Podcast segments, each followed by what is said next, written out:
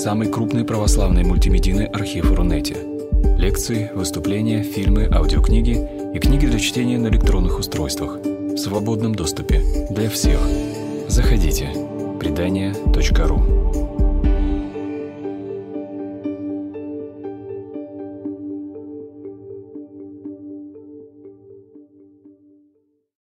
А, Меня зовут Анна Федоляк, я работаю а, в сфере ВИЧ много лет, и я немного расскажу о ВИЧ, о, о ситуации с ВИЧ в нашей стране, немного о том, что такое вирус, и потом передам слово своим а, товарищам, которые расскажут уже больше о ВИЧ и церкви и о вопросах, связанных с этой темой. А, значит, самые базовые вещи – Если будут вопросы, я потом отвечу на какие-то детальные вопросы, на какие-то э, конкретные. Значит, ВИЧ – это вирус иммунодефицита человека, и необходимо делать, а, различать ВИЧ и СПИД, потому что часто их путают, но вир- ВИЧ – это сам вирус, и ВИЧ-инфекция – это инфекция, которая находится в крови человека, которая может не влиять на самочувствие человека. А СПИД – это уже финальная стадия заболевания, когда развиваются оппортунистические инфекции на фоне ослабленного иммунитета. И а, человека неминуемо умирает через несколько лет. А сегодня существует антиретровирусная терапия, которая позволяет жить а, долго, полноценно и, в общем, а, продолжительность жизни ведь положительного человека, который принимает лекарства, ничем не отличается от продолжительности жизни ВИЧ-отрицательного человека. Более того, а, есть такой феномен в некоторых а, это не в России, но в, Соединенных Штатах а, исследование показало, что в некоторых группах у ВИЧ-положительных людей продолжительность жизни выше, чем у ВИЧ-отрицательных, потому что они больше, они чаще наблюдаются у врачей, больше следят за своим здоровьем, и это в итоге положительно сказывается на продолжительности жизни. А, В России ситуация с ВИЧ а, очень плохая хуже, чем где бы то ни было, может быть, за исключением пары африканских стран. Вообще э, наш регион Восточной Европы и Центральной Азии, то есть э, а, республики бывшего Советского Союза, это регион э, мира, единственный регион мира, где продолжается рост, темп роста эпидемии, то есть новые случаи не просто появляются, но их появляется больше, чем раньше. И вот это немного свежей статистики. По официальным цифрам, в конце первого полугодия этого года в стране только официально зарегистрировано почти миллион а, россиян с диагнозом ВИЧ-инфекция. Но а, это именно официально зарегистрированные случаи, потому что есть большое количество людей, которые не знают о ВИЧ. Вот Анна потом расскажет подробнее, и это очень большое, это очень большое количество людей, и то есть можно говорить, наверное, может быть, о полутора миллионах оценочно а, в стране, но вот официально только. Это, было, это был июль, значит, сейчас уже даже официально, вот в конце года будет уже больше миллиона. А, учитывая, что да, в стране у нас 140 миллионов. Ну, дальше я в- сейчас мы дойдем до статистики по группам возрастным. А, Среди мужчин, среди молодых мужчин трудоспособного, возраста, 35-39 лет, больше 3% живут с ВИЧ. Это только официально.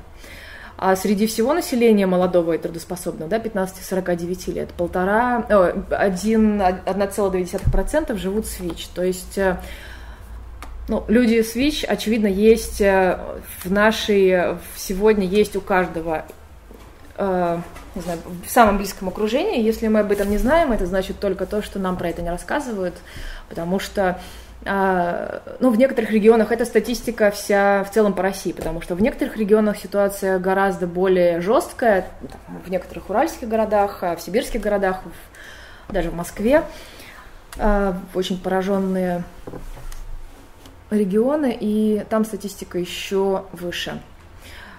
А, господи, в другую сторону.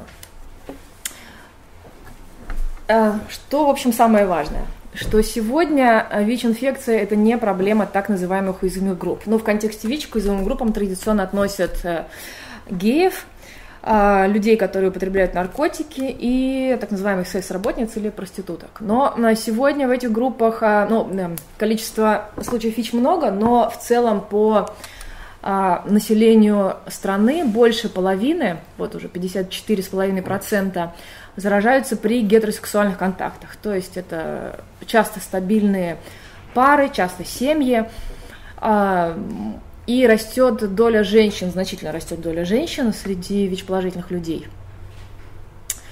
А, И очень большое, и в связи с тем, что растет количество женщин, увеличивается число молодых беременных женщин с ВИЧ, что требует еще профилактики, значит, соответственно, передачи э, вируса для ребенка. И, э,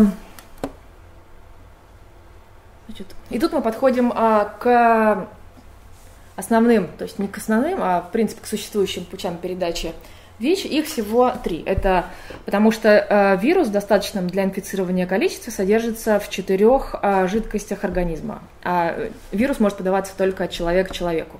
Это сперма и вагинальный секрет, да, что объясняет половой путь.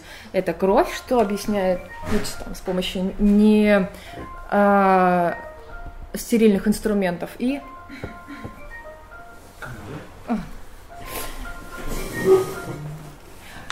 И еще грудное молоко, через которое э, может заразиться младенец, э, и, соответственно, это вертикальный путь. Таким образом, есть всего три пути. Это половой путь, а, вагинальный секс или анальный секс, что, в общем, актуально и для женщин, и для мужчин. Это путь парентеральный, то есть через кровь, это в том числе, это, не, это инъекционное употребление наркотиков, но статистически это, это больше всего, но это также, это также татуировки, это могут быть э, случаи профессионального риска и иногда профессионального заражения, например, для врачей, которые или медицинских работников, которые контактируют с кровью э, там, ВИЧ-положительного больного. Это может быть, э, ну сейчас этого практически нет, но это пересадка органов от ВИЧ-положительного человека, когда не было тестов, когда, или, или переливание крови, да, когда в, России была большая вспышка в конце 80-х годов, когда а в больнице была такая большая вспышка, вспышка инфицирования. И вертикальный путь от матери ребенку во время беременности, во время родов или грудного вскармливания. И дальше мы... По... Простите, я на себя. Как можно защититься по каждому из путей? В общем, все довольно просто. И тут никаких э, загадок. Половой путь, ну, тут существует несколько, есть такая лесенка, да, это воздержание, это гарантированно и стопроцентный, стопроцентный путь, если ты воздержишься от половых контактов, то, соответственно, таким образом ты не, раз, не заразишься, да. Другое дело, что люди вступают в сексуальные связи, и а, а, не для всех этот путь работает. А верность с единственным ВИЧ-отрицательным партнером, и тут нужно подчеркнуть, что это должна быть обоюдная верность, потому что твоя личная верность тебя не защитит, если у твоего партнера а, есть другие параллельные партнеры, или, ну, или, например, он иногда использует наркотики и заразился таким способом. А презерватив, а, что бы там ни говорили, очень эффективно а, защищает от ВИЧ, там, а, ну, официально там ВОЗ говорит о 85 и выше и больше процентах.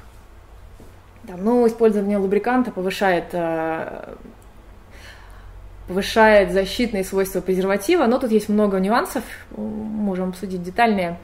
А N равно N, это такая э, аббревиатура, значит неопределяемый, значит непередающий. Это э, совсем свежая история, но за последние несколько лет было доказано, что если человек, ведь положительный человек принимает лекарства, в течение там, ну, не меньше, чем полугода, и у него в крови стабильно низкая вирусная нагрузка, то есть э, очень низкое количество вируса, то он не передает ВИЧ половым путем своему партнеру. Это звучит э, почти, почти нереально, но это чисто, то есть э, там, исследования на тысячах, с участием тысяч людей показали, что это работает. Если а, человек постоянно принимает э, правильное лекарство, то его половой партнер, ну, в общем, это стопроцентный практически путь э, защиты. И есть доконтактная профилактика и постконтактная профилактика. Э, ну, доконтактная профилактика – это тоже относительно новый способ профилактики, когда ВИЧ-отрицательный человек принимает специальное лекарство, и ну, это своего в общем, это защищает его тоже от, э, от инфицирования, если он э, вступает в контакты с ВИЧ-положительным партнером. Конечно, это актуально для людей, у кого много а, партнеров, Почему же? Для семейных людей тоже более чем актуально. Может быть, для... Если ну, бы у меня в свое время была доконтактная профилактика, не сидела бы сейчас здесь. Ну да, доконтактная рекомендуется, да, для пар, в которых один из партнеров ВИЧ положительный, да. но на практике ее сейчас, конечно, больше принимают э, ну, другие категории населения. Ну, ну это еще это, ну, это большая проблема медицины вообще, что вообще до женщин, на женщинах меньше исследуются все новые методы и все новые лекарства, и поэтому они на них уже работают. И да, и доконтактная профилактика тоже больше используется сейчас мужчинами, а, там, мужчинами-геями, чем женщинами, например, в парах, а, где, дискордантных парах, да, где один из партнеров положительный, другой отрицательный. Но, ну, в общем, хорошая новость уже в том, что есть способы, а, есть способы, надежные способы профилактики, и этот способ не один. И есть постконтактная профилактика, которая обычно назначается в случае какого-то для профессиональных рисков, когда, например, у врача или медработника там, он укололся иглой или еще какая-то травма была. Или, например, в случае сексуального насилия, но иногда ее используют и люди, которые там вступили в незащищенный контакт, сомнительный незащищенный контакт, и тоже там по назначению врача принимаются определенные препараты, в течение там, первых трех суток после контакта или после, ну, после опасности инфицирования. И, в общем, это тоже очень надежный способ профилактики. Вот, так что мы видим, что путей профилактики много. Вот. Э, другой вопрос, что случаи ВИЧ все равно растут. Так, парентеральный путь. Это, ну, в общем, это, конечно, в первую очередь использование одноразовых или стерильных инструментов во время каких-то манипуляций. Мы не будем э, сейчас уходить там, в вопросы снижения вреда для потребителей инъекционных наркотиков. Это большая, совсем отдельная тема. Но, в общем, все сводится к тому, что если ты используешь одноразовый инструмент для каких бы то ни было вмешательств в свой организм, то, соответственно, вирус тебе не грозит. Тут надо сказать про стоматологов и про маникюр с педикюром. А, ну, вообще, это совершенно безопасные манипуляции. Вообще, э, довольно многие говорят, что они были инфицированы на маникюре или у стоматолога. Но это, знаете, как в том анекдоте, где, ну, ты тоже говори, потому что, потому что статистически тысячи, сотни тысяч людей заражаются половым путем.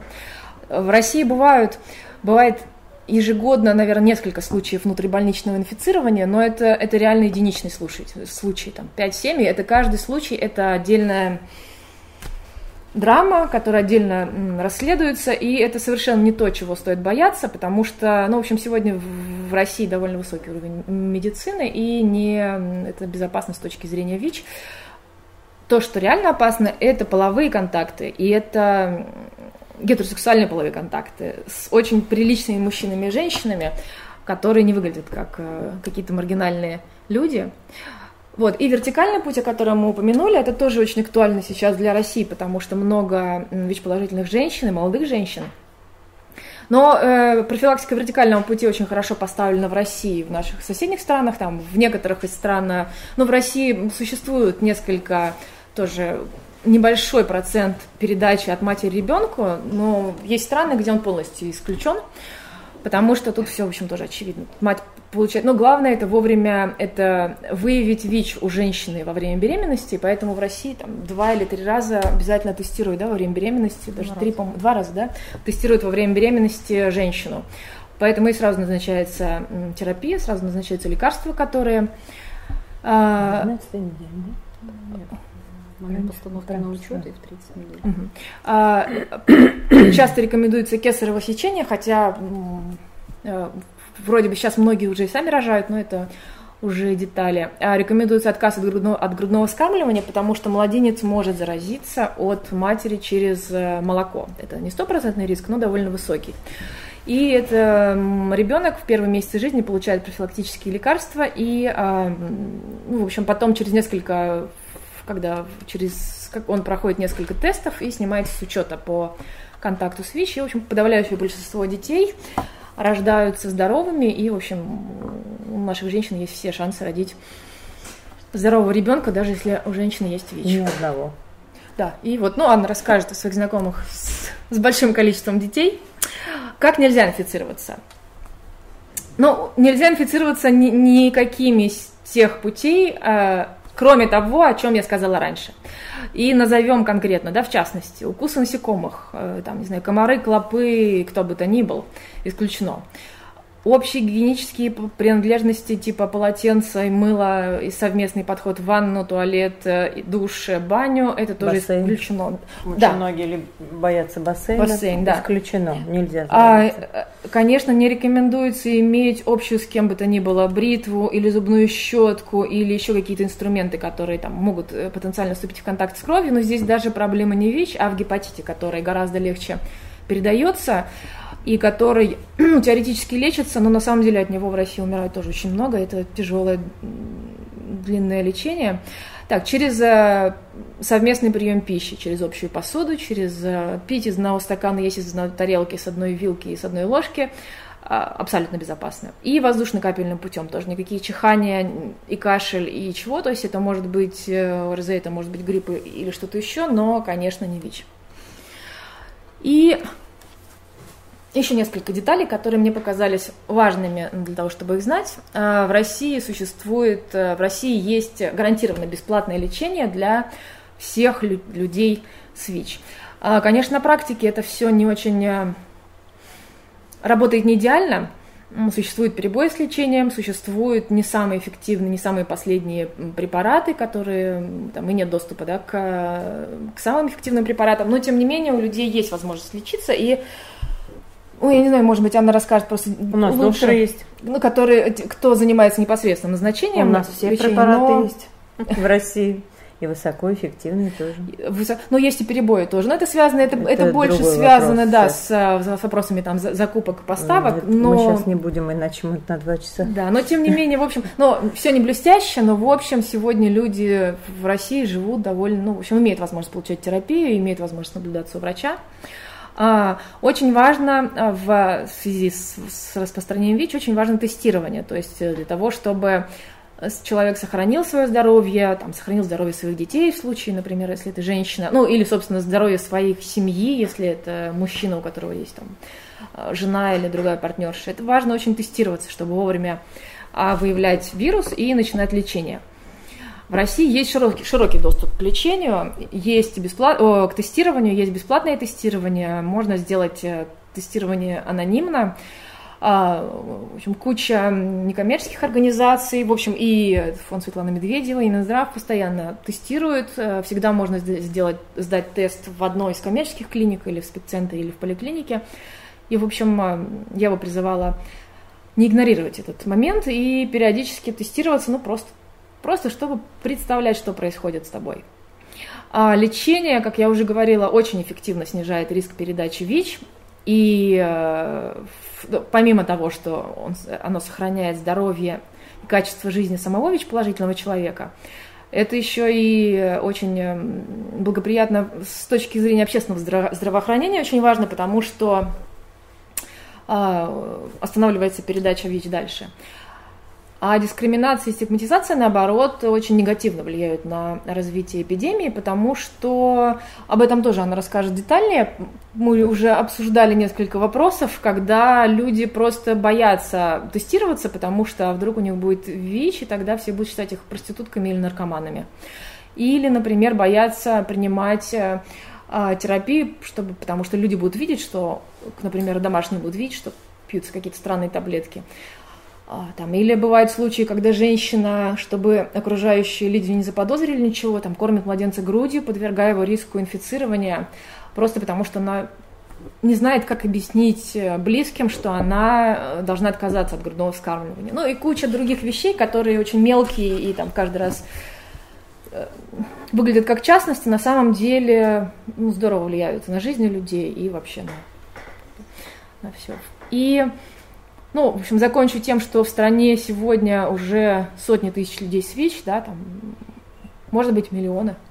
Ну, миллион точно, наверное, даже больше. А, там, еще через два года будет уже миллион двести тысяч, да, даже официальных.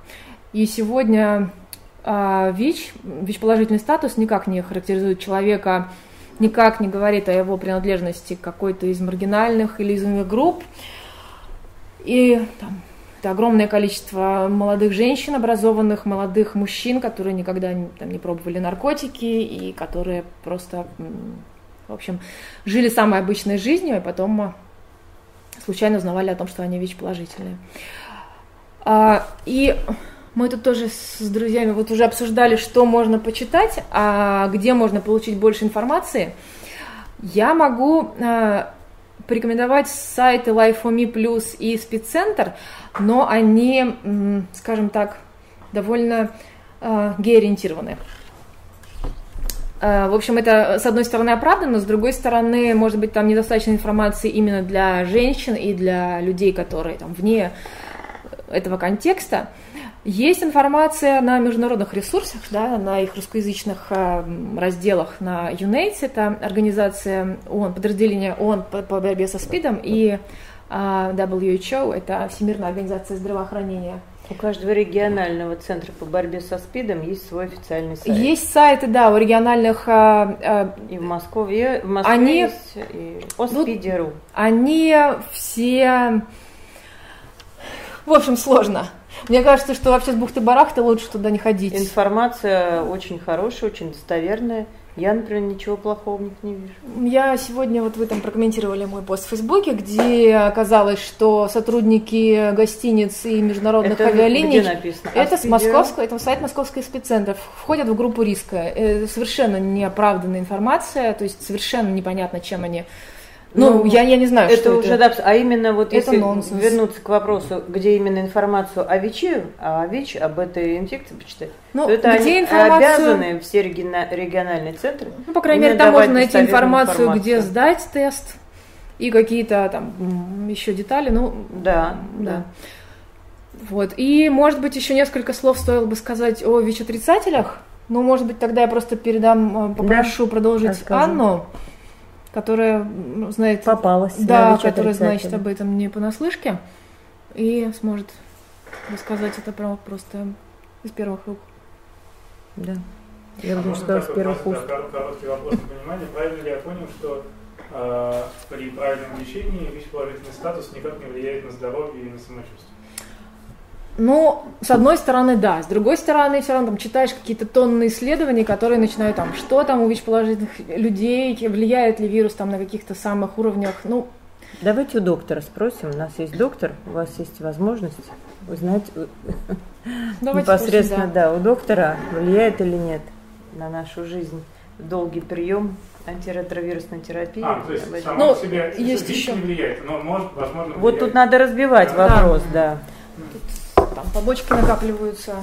Ну, именно а, влияние антиретровирусной терапии на ну, не знаю, или вообще ВИЧ, инфекции. Вообще ВИЧ. Нет, ну, само заболевание это инфекционное заболевание, заболевание хроническое, то есть оно, конечно, имеет свои стадии развития, и на самых первых этапах э, течения болезни, да, то есть когда человек только заболевает, ВИЧ-инфекция может никак не отражаться на самочувствии. То есть почему заболевание хроническое и такое медленно прогрессирующее? То есть человек, инфицируясь долгие годы, может вообще чувствовать себя абсолютно здоровым. То есть он является носителем этой инфекции, но на себе он никак это не ощущает. И, естественно, первые признаки заболевания начинаются тогда, когда идет прогрессирование этого процесса, то есть когда снижается иммунитет и когда человек становится уязвим к различным инфекционным болезням. Вот тогда э, можно говорить о том, что ВИЧ ухудшает качество жизни. А, а сам прием антиретровирусных препаратов – ну, это лекарственные препараты, это все-таки таблетки и это ну, химические химические вещества, которые, конечно, имеют свои побочные эффекты. И имеют и ранние побочные эффекты, и отдаленные побочные эффекты при приеме таблеток. А, и на каждый отдельный препарат существуют ну, свои какие-то конкретные или общие побочные эффекты. То есть, естественно, они оказывают свое влияние.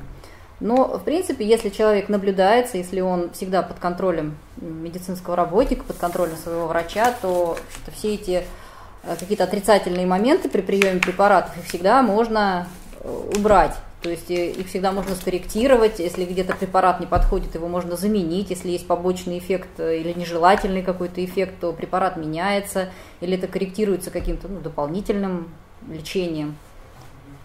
То есть правильно ли я понимаю, что если на одну чашу весов положить да, смерть от СПИДа, а да, с другой прием антивирусной смерть и, смерть и болезнь, плюс и, побочки, конечно, и лечение этой инфекции, то, естественно, Вопрос конечно, лучше выбрать лечение, потому что э, не настолько Э, уж они выражены, эти побочные эффекты, как иногда о них говорят. То есть иногда многие пациенты просто боятся начинать терапию, потому что наслушавшись и начитавшись в интернете, что от нее там умирают, а, э, там, я сейчас начну принимать препараты, и мой внешний вид изменится. Давайте я да, поработаю я... наглядным пособием. Да, это, я... я просто сейчас уже вот Покровского вспоминали, академик Покровский, это глава федерального спеццентра в России, он как-то сказал, его спросили, а, а как переносится антиретровирусная терапия?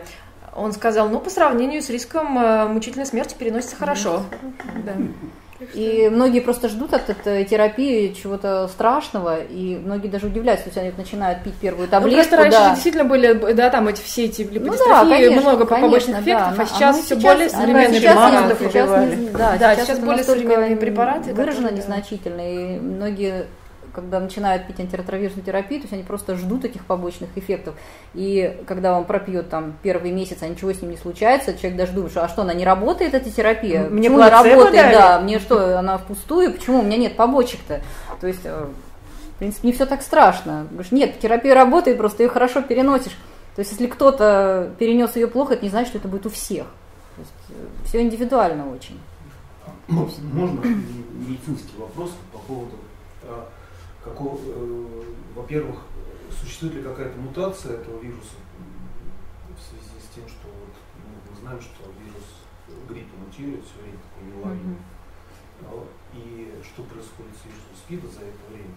И почему, второй вопрос, почему а, сначала мы говорили о ВИЧ-инфекции опасной для групп риска, а потом она стала вдруг и где-то тоже опасной для всех. Это что? А, ВИЧ-инфекция всегда была опасна для всех, просто... Просто, просто можно, да, можно я поясню? Просто, просто она начала, смотрите, э, если так уже совсем детально, да, то э, анальный секс более э, рискованный с точки зрения передачи ВИЧ, чем вагинальный. Да, а, да, ну, если мы говорим про ВИЧ, да, понятно, что риск передачи, и поэтому первая вспышка была зарегистрирована среди мужчин-геев, да, в Штатах, ну, в Северной Америке, да, в Канаде. И долгое время считалось, ну, не долгое, но некоторое время считалось вообще, что это болезнь геев, потому что это была довольно изолированная группа, и вирус не выходил, потому что у них не было других контактов, да. В России в середине, в конце 90-х годов была очень большая вспышка среди э, наркопотребителей. Но это было связано тоже с тем, что через кровь вирус гораздо гораздо выше риска заражения, чем а, там, через э, половой путь, например. И резкий вспышка, резкий рост э, потребления инъекционного наркотиков привел к резкому росту и ВИЧ. Еще одна так называемая группа риска – это секс-работницы, да, это женщины, у которых просто по определению много половых партнеров. Хотя вагинальный секс, он не очень, на самом деле, рискованный, ну, как сказать, рискованный. рискованный, но, то есть, на один случай, там, это риск из, измеряется, ну, может, единицами процентов или даже десятками доли процентов. Но если много партнеров, то, соответственно, эти риски просто драматически растут. А, вот, а всегда, всегда риски были всегда одинаковые, это не связано с мутацией вируса, это связано исключительно с тем, как люди взаимодействуют между собой. А, там, например, в мусульманских странах да, намного меньше распространения ВИЧ, потому что там просто намного меньше ну, половых, у людей меньше партнеров половых в Я думаю, тут надо прямо говорить. Да. Муж согрешил, принес домой ВИЧ. Вот семья совершенно нормальная была. Вот вам и ВИЧ вышел из той самой да, э, маргинальной группы. Все элементарно. В России ВИЧ-инфекция развивалась этапно. То Давайте. Есть, э, да, потому что все равно вспышка... Вот в России ВИЧ-инфекция началась со э, вспышки внутривенного потребления наркотиков. наркотиков да, это да. конец 90-х, начало 2000-х годов. То есть до этих лет не было такого активного потребления наркотиков среди молодежи. То есть это вот наркотики химические, когда пришли героин, да, то есть тогда вот пошла эта вспышка.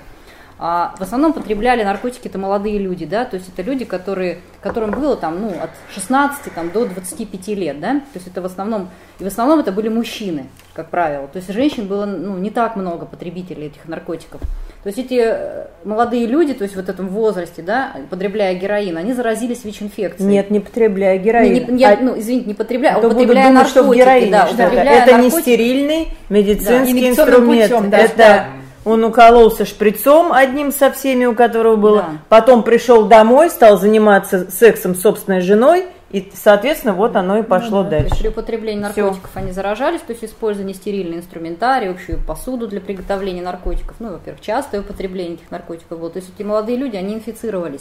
То есть о том, что они инфицировались, они этого абсолютно не знали. То есть на тот момент не было тестов да. доступных, не было такого обширного тестирования на ВИЧ-инфекцию. То есть э, они инфицировались и продолжали жить дальше. То есть ВИЧ-инфекция, она, в принципе, его же долгие годы никак не беспокоит. То есть эти мальчики подрастали, они взрослели, они стали создавать семьи. И вот в этот период, в начале 2000-х, где-то середины 2000-х годов, почему инфекция массивно вышла вот, ну, в такое в обычное общество. То есть они стали взрослеть, они стали создавать семьи. То есть они себе находили партнерш и начинали активно заражать. И вот этот всплеск где-то 2006-2007 год, когда у нас стал расти всплеск э, инфекции среди женщин молодых. То есть это оттуда идет. То есть в основном, как правило, когда начинаешь с ними беседовать, с этими женщинами, ты э, ну, начинаешь, естественно, собирать информацию о половом партнере, начинаешь спрашивать. Да, в основном практически вот, вот этот вот период, это половой партнер, как правило, всегда был потребитель наркотиков, то где-то процентов, наверное, 80. И даже если он она, уже да, давно бросил. И даже у нее был да, когда-то просто знает. контакт, угу. она начинает вспоминать, да, был у меня партнер, а что он, какой он был? А вот он был какой-то, вот он, кажется, он потреблял. То есть вот этот вот период, вот сейчас этого уже не так часто встречается. То есть сейчас она говорит, это партнер, я вообще про него ничего не знаю, такой хороший там, ну, угу. молодой человек, то есть у него ничего с ним подозрительного. А вот именно период начала 2000-х, это, как правило, вот если есть ВИЧ-инфицированная женщина и начинаешь с ней как бы так более подробно раскручивать ее ситуацию, это, как правило, есть партнер, который раньше потреблял или употребляет наркотики. То есть вот так вот эта инфекция и вышла в среду. То есть она вышла от потребителей, которые, не зная того, инфицировались, и эту инфекцию вынесли просто вот в общество. Поэтому говорить о том, что да. А ВИЧ, да, ВИЧ, как и любой живой организм, он, конечно, мутирует. Он мутирует и просто без, без назначения антиретровирусной терапии, то есть ну, постоянно видоизменяется, а под воздействием таблеток и под, под воздействием антиретровирусной терапии он тем более мутирует. Потому что, как любое живое существо, он должен приспособиться, да, то есть, чтобы выжить. И про мутации мы тогда говорим, чем они опасны, что мутированный вирус, он невосприимчив к антиретровирусным препаратам, и сейчас э, очень ну, стало уже тоже часто встречаться, когда люди инфицируются уже мутационным вирусом, и уже изначально при, при назначении антиретровирусной терапии они уже имеют устойчивый вирус к, к препаратам. То есть да, это серьезная проблема. Ну, существуют там новые, новые поколения препаратов, которые позволяют, ну, для Ну да, но их не, их, не, так, их не так много, этих препаратов, то есть это проблема, как бы для России она на сегодняшний день еще не стоит так остро. Но все равно нет а, же такого да. мультирезистентного ВИЧ, как, например, с туберкулезом, да? Да, такого, пока, нет, пока да. еще нет, хотя единичные случаи встречаются, когда mm-hmm. человек сдает тест на резистентность, у него резистентность практически ко, всему, ко всем группам препаратов. Но для России это как бы сейчас еще не, сейчас не совсем не характерно, очень, да, да, как вот, допустим, для Европы, потому что у нас не, не такой большой опыт. Позже начали да, у нас не такой большой большой опыт приема терапии, как в других странах. Ну, я думаю, что если у нас все-таки не будет уделяться внимание приверженности к лечению, то есть люди будут ну, несерьезно относиться ну, да, бросать, к приему препаратов, да. да, нерегулярно их принимать, то мы тоже столкнемся с, резисти... Ну, с резистентностью.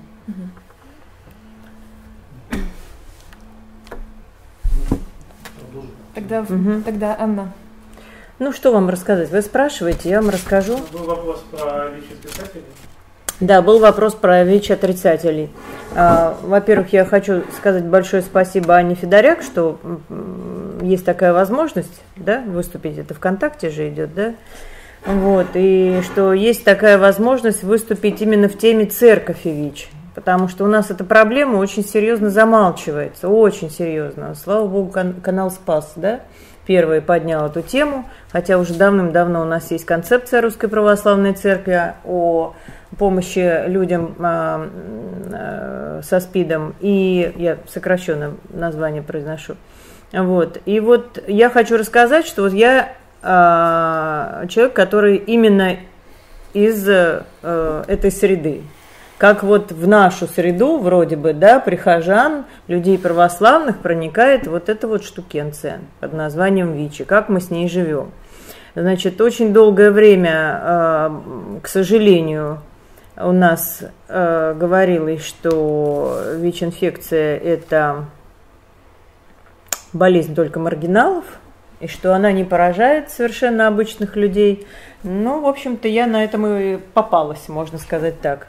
Тут есть ВИЧ-диссиденты, которые отрицают наличие самой болезни. Слово «диссидент» мне не очень нравится. Мне больше нравится ВИЧ-отрицатели, потому что у нас все-таки слово «диссидент» таким ореолом, да? Героизм и романтизм, mm-hmm. давайте говорить ВИЧ-отрицатель. Вот. Значит, эм, был у меня очень тяжелый, я про свою историю расскажу, так будет понятно. А, был очень тяжелый период в моей жизни, когда мы с мужем похоронили ребенка, было очень, очень тяжелое эм, у меня психологическое состояние. Я крестилась очень поздно, когда вот моему сыну уже было больше года. Я пришла в храм, и эм, Потом я работала в храме, я работала на сайте, на радио Радонеж, я работала э, больше года. Э, и я постепенно входила, воцерковлялась вот в эту вот православную жизнь. Потом э, мне предложил один из батюшек, он сказал, что надо, подумай-ка ты о том, чтобы выйти замуж. Потому что негоже человеку быть одному. А, с мужем мы, к сожалению, разошлись, потому что очень тяжелая ну, когда, в общем, хоронят ребенка, это, в общем, не каждый да, выдержит, и мы не смогли быть вместе, не смогли сохранить брак. Вот, и я познакомилась на православном сайте с э, мужчиной, он был тоже воцерковлен, был из э, среды. Такой, в общем, у него мама ходила, я знаю совершенно точно, по воскресеньям в храм, причащалась, исповедовалась, вела такой благочестивый образ жизни, она была медицинским работником. И когда я с ним познакомилась, через некоторое время, на третью, четвертую где-то нашу встречу, он меня предупредил, говорит, что у меня, в общем, спит. Вот, и поэтому решай сама там дальше, как быть в этой ситуации. А, поскольку мои знания о СПИДе ограничивались средней школы, я ее закончила в 1984 году еще, а для нас это была болезнь э, наркоманов где-то в Америке, то есть я вообще совершенно точно знала, что у нас СПИДа нет. Вот, я была сильно удивлена и Э, тем более в моем окружении не было людей, которые были бы наркоманами. Нигде это не слышала. Я говорю, а что это такое? И он мне такую теорию сказал, говорит, это просто пониженный иммунитет. Эта болезнь ничего не сделала. Он действительно уже 10 лет жил с этой болезнью. Он им действительно ничего не сделал. Совершенно крепкий человек, который, я уже говорил, на канале «Спас» по утрам делал зарядку. Во-первых, он вычитывал все утренние правила, он молился истово, потом делал зарядку, отжимался на кулаке 200 раз на одном другом, я у него сидела на спине при этом. То есть вообще непонятно, что, ну никогда бы вы не сказали, что он чем-то болен. Потом его мама, медицинский работник, она сказала, все это ерунда, это просто пониженный иммунитет. Надо кушать там раков лягушек, ну, морковку, яблочко, ну, в общем, какой-то бред совершеннейший. И будет иммунитет в порядке. Поэтому бояться нечего. Ну, а раз нечего бояться, то я и вышла за него замуж. У нас был венчанный брак. Вот. А потом, через некоторое время, мне Бог показал, что такое не лечиться. Это был где-то 2010 год. На моих глазах иммунитет э, моего, будем говорить так, дарителя, да, чтобы понятно было, даритель ВИЧ, он в него рухнул. Есть такие люди, которые, вот доктор скажет, очень долго могут, да, Юлия э, держать хороший иммунитет. У него иммунитет рухнул практически на глазах. Он за две недели превратился просто в лежачий, ну, скелет. Вот. У него почти 20 килограмм больше веса ушло. Весь был покрыт э, нехорошими вещами. Это зостер, как потом выяснилось, да, герпес зостер волдырями. А, он совершенно ничего не соображал, хотя до этого он отличался великолепной памятью, прекрасной реакцией. Вообще очень выносливый человек был. Я подробности не говорю, потому что открытие чужой тайны, да, нельзя явки пароли называть. Поэтому я в общем и целом. Вот, и тут вдруг он совершенно, он лежал. Он не встать не мог, и все, там кровавый понос начался, и кашлял очень сильно. И... Но к этому времени я уже как-то вот поначиталась интернета и поняла, что это не просто так, а я уже прошла вот эту стадию. Мы очень хотели детей, ну, естественно, брак должен освещаться, да, детишками мы очень хотели детей. Вот, соответственно, презерватив не применялся. потому что в презервативе детки не получается. До контактной профилактики тогда не было, не было вот в то время. Вот, и я прошла этот острый период, это как грипп было. Вот, температура небольшая, больное горло, ну, в общем, мы так как бы и не лечится антибиотиками, что интересно, просто само прошло. Я начала читать об этом, и я уже поняла, что это не просто так все. И, в общем, я первая встала на учет в Московский городской центр по борьбе со СПИДом. Я первая уже сдала тесты, у меня выявили ПЦР уже положительно. Вот, я уже была ВИЧ-положительная. Вот, потом я притащила туда своего дарителя, своего мужа. Я сказала, спасайте. Вот, там что он уже все. То есть еще чуть-чуть бы и все. Понимаете, у тех людей, у которых очень долго хороший иммунитет сохраняется, они так же быстро, столь же быстро, и у них все падает. Вот, и не спасало ничего. Э, кроме антиреверсной терапии, ему назначили сразу таблетки. Он с очень простой схемы начал, вот той самой, которую сейчас ругают, комбивириатаз. Но я, кстати говоря, с нее тоже начинала.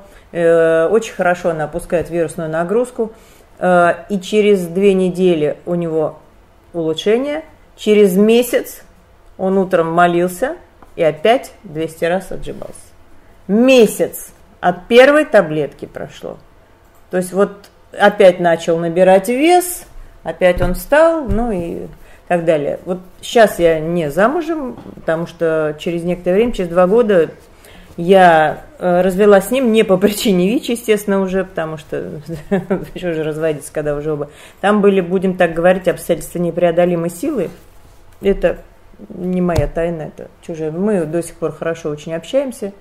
Он уехал в другое место жить вот, поменял место жительства. Вот, поэтому вот э, вам, пожалуйста, медицинский работник, ВИЧ-отрицатель, дал неправильную информацию. К тому же, молодежь знает больше, чем мы. Вот мне в феврале будет 52 года. И когда разговариваешь с другими такими женщинами, они ничего не знают. К сожалению, они ничего совершенно не понимают и ничего не знают. У нас э, федеральный центр по учету по борьбе с СПИДом сейчас стал дедушка 96 лет, да, по-моему, 96 лет. Угу. То есть вот, к сожалению, люди совершенно в этом вопросе не сведущие, а это может прийти в каждый дом. Вот, казалось бы, вот я обычный человек, да, училка, э, в связях порочащих доброе имя не замечено. Вот, а вот так вот произошло, не гей, не наркоман – не проститутка, но тем не менее получилось. Поэтому я считаю, что нужно заняться тем, что наброситься на эту проблему со всех сторон и заняться ликбезом, ликвидацией безграмотности. Теперь несколько дней назад, буквально где-то дней 10, я столкнулась с новым видом ВИЧ-диссидентства. А вот это уже ВИЧ-диссидентство пошло из храма. ВИЧ-отрицатель а, женщина, значит, около 60 лет, она мне сказала, зачем вы пьете, я об этом вот как раз написала в своем блоге, а зачем вы пьете антиретровирусную терапию? Я говорю, ну как, чтобы и самой быть здоровой, и других людей вокруг не заражать. Ведь известно, что я уже, я уже 4 года, у меня вирус нагрузка неопределяемая, да, я даже при большом желании, если только приливать кровь, да, наверное, напрямую, могу кого-то заразить, поэтому э, я совершенно безопасна и для себя, и для окружающих. Вот, она говорит, я не буду пить. Я говорю, а почему? В храме женщина около 60 лет, с мужем там, с детьми, с э, внуками, в общем, она говорит, меня Бог спасет. Ну так вот и спасает. Же. Вот, пожалуйста, меня спасет. Я говорю, а как вот? Ну там дальше у нас был длинный разговор, да? Она это не пьет. Это врачи, заговор, фармкомпании. Но ну, это же можно рассматривать глупость. тоже как, как, как, как, как Она не как рассматривает. Спасение, я спрашиваю, когда есть вот доступ я, я, я тоже спросила, я, а как вы, как вы, как вы считаете, вот, ты, вот вы сейчас легли спать вечером, у вас вируса крови полно, достаточно, чтобы после первого же контакта, да, там, с мужем уже, э, а, она говорит, у меня уже такой возраст, что я уже, наверное, никого не заражу. Я говорю, еще как вы можете заразить? Вот. Я говорю, вот вы утром просып... вы вечером помолились, утром проснулись, а у вас уже что, вы здоровы? Вот так? Она смотрела мне, говорит, да. Ну, то есть вот человек совершенно... Ну, потом вот пришлось сделать вот, э, естественно, что, может быть, вам врачей Бог послал, а не думали ли вы о том, что как раз вот это и есть спасение. То есть дальше уже пошла совсем другая работа. Вот, я говорю, это, конечно, хорошо, что вы Луке воин, э, воина Есенинскому молитесь, да, и Пантелеймону свечи ставите, но как в том анекдоте, так ты хоть лотерейный билетик купи, да, когда Бог, то есть ты хотя бы что-то для этого сделай. Я говорю, да потом, вы почему думаете э, только о себе? Что это за эго- эгоизм? А ближний свой? А муж? А потом, а если у вас пойдут оппортунисты, вот туберкулез, например, так что, ваши внуки должны таблетки пить? Ну, вот, ухаживать вот, за ней, да? Да, ухаживать. Ну, вот, вот такой вот новый вид, э, я не знаю, отрицатели они, вот как сказать, я не знаю, тоже, наверное, ликбез. Вот. Ну, и, собственно, вот я хэштег тут выставила, да, «Верю, знаю, живу». Была создана такая общественная организация на основании благотворительного фонда Светланы Замбаевой. Э, был создан проект о том, чтобы это знание, что такое ВИЧ, и как избежать этого, и как лечиться дальше, и как жить с этим. Ведь это отдельный разговор, зачем нам дан да, ВИЧ. Вот, э, чтобы с этим идти в храмы. Почему? Люди не верят, особенно выцерковленные люди, они никому, кроме батюшек, уже не верят. У нас мало того, что такая тяжелая ситуация в стране, да, они не верят уже ни правительству, они не верят особенно в возрасте своим детям, они вообще никому, тем более врачам они не верят. Вот, э, это, они вот идут в храм, вот батюшка должен сказать им все, вот он должен все знать на все вопросы должен найти ответ. Он и психотерапевтом должен быть, и врачом-инфекционистом, да, должен быть и утешителем, и им же, и ну, в общем, все абсолютно. Поэтому мы решили вот э, с моим любимым храмом и с нашими замечательными батчиками э, создать вот такой вот проект, чтобы нести знания людям, мне кажется, дело Богу угодное. Вот. Еще если есть вопросы, спрашивайте. Мне всегда было интересно про программу снижения вреда, так называемую. Вот это я, я не знаю, ну, наркоман, не какая-то наркоман. позиция церкви про них. Ну, позиция церкви, конечно, выражена в социальной концепции, она еще была принята 15 лет назад. Это, я вот не совсем понял, упоминался документ а, концепция именно да. относительно я просто Там есть совершенно знаю. четко справа. А там есть какая-то глава Конечно, ВИЧ, да? конечно. Уже тогда вот как раз это же было конец 90-х, да, это вспышка, и, безусловно, церковь реагировала. Вот, потому что среди батюшки снимала врачей, вот, ну, а насчет этой э, рабе Божией, которая э, не хотела лечиться, типа Бог исцелит, но хочу напомнить, что апостол Павла был э, апостол Лука, который был врачом, да, и лечил его. И апостол Павел, величайший учитель церкви, тем не менее не пренебрегал неким лечением, и это, это от лукавого, вот эти вот мысли о том, что вот меня Бог исцелит. А ты кто такой? Что Бог тебя конкретно должен исцелить. Ты покажи свое смирение, покажи свое перед Богом уничижение и, и смирись, потому что иначе, так э, сказать, твоя гордыня, она никакого отношения к церкви не имеет, это самомнение. Понимаете, очень часто люди, так сказать, уповают на какое-то чудо, не понимая того, что чудо должно быть достойным. А кто из нас, говорит, скажет, что он достоин чуда? Вот. Это должна очень глубокая вера и очень действительно сильное стремление. Да, я знал чудеса, чудесные исцеления, но не от ВИЧ, а от других болезней знал. Но это редчайшие случаи. Но у меня были такие случаи, когда, например, я был в одном монастыре, и была всеночное бдение, и там была бесноватая женщина. Но если кто присутствовал при таких случаях, это, конечно, ужасно. То стоял такой грохот, такой, такой крик, что казалось, вот, кстати, свод рухнут. И э, четыре человека, взрослых мужчин, так сказать, ее держали для того, чтобы она, так сказать, вот просто не бросилась. Вот. Это как, почти как в Евангелии, да. И вот во время службы я ее помазала, она сразу, как бы так, ей стало легче. Вот. И потом я с ней беседовал, она говорила, что ну да, вот такое случилось со мной несчастье, но я, говорит, не ропщу, я просто несу свой крест, и мне батюшка сказал, э, старец или, да, сверхимандрит сейчас, вот, что ну неси твой крест, да, лечись. Вот. Поэтому болезнь это, это часть креста. Вот. И церковь не отрицает, безусловно, церковь не осуждает человека за то, что вот он когда-то совершил ошибку. Тогда мы всегда сразу вспоминаем Евангелие. Ну вот, Мария Магдалина, сказать, женщина была низкой социальной ответственности, как говорят сейчас, говорят, да, и ее привели к Христу. Сказали, что вот она великая грешница. И что он сказал? Кто из вас без греха, бросьте в нее камень. И никто не шевельнулся. Никто. Поэтому церковь за любовь, а не за то, чтобы за осуждение. Церковь не об осуждении. И уж тем более не о наказании болезнью за некие грехи. Это не от церкви. Вот. Нигде в социальной концепции сказано, что болезнь посылается за грехи. Нет, в принципе, конечно, человек заболевает в силу своей греховности, но не Бог посылает его, а он сам в силу своей вот особенности жизни оказывается вот в такой ситуации. Вот. И не надо думать, что заболевают СПИДом только потому, что вот они, так сказать, беспорядочные. Да, бывают, наверное, и такие. Но бывает так, что очень часто молодые люди встречаются, у них есть любовь. Вот. Тяжело им разобраться, да, что любовь, что любовь. Ну вот они вот, как сказать, по своему естеству, как говорится, считают, считают, что любовь это вот близость такая. И случаются такие случаи.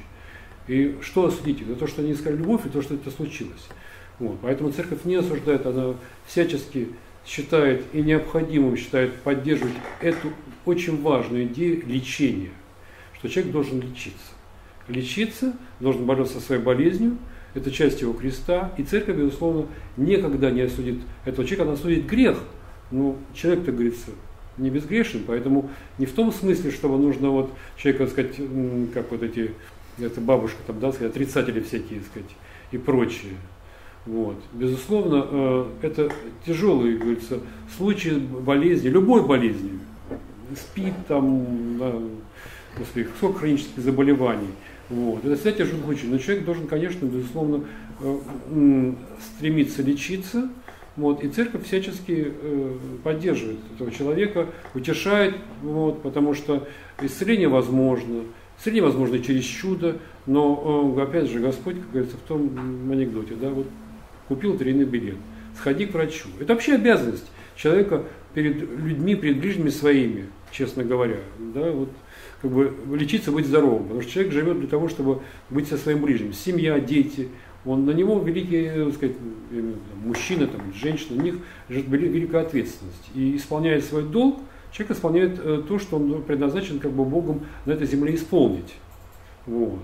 Как сказано у апостола тоже Павла, да, что про, про женщину, что там чадородием оправдиться. То есть уже рождение ребенка – это уже спасение для женщины. Но опять же, дальше сказано, если сохранить чистоту, то есть если дальше все-таки будет иметь цель свои и э, жить э, правильно, и заботиться о семье, вот, и, и жить ради семьи.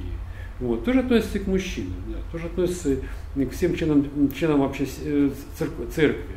Каждый исполняет свою определенную обязанность, свой долг несет, и в этом его призвание.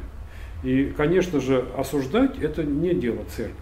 Церковь призывает не осуждать, а церковь призывает к милосердию, состраданию, любви. Потому что только так, в принципе, можно помочь человеку. Вот приходит, вот приходит, они привела здесь одну рабу Божию, которая там тоже чуть не в отчаянии была. Но с ней поговорил, объяснилась, и как-то она поняла и стала лечиться. В конце концов, нет неизлечимого болезни, для Господа тут ничего невозможного нет. Вот. Человек может вылечиться и жить полноценной жизнью, вот, приносить пользу ближним своим, а у нее еще маленькая дочка. Конечно, это, это, это трагедия, но это, это как говорится, надежда никогда не умирает. Престарелые родители. Ну да, надежда никогда не умирает, потому что всегда Господь как дает надежду.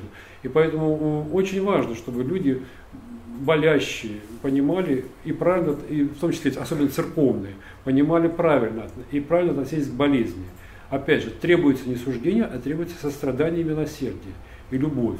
И всякий, кто считает, что это, типа, он может, там сказать, судить с этой точки, что он здоровый, здоровый, говорится, ну, как говорится, век еще не закончился, и человек может, как часто говорят, впав в осуждение, впасть в этот самый же грех.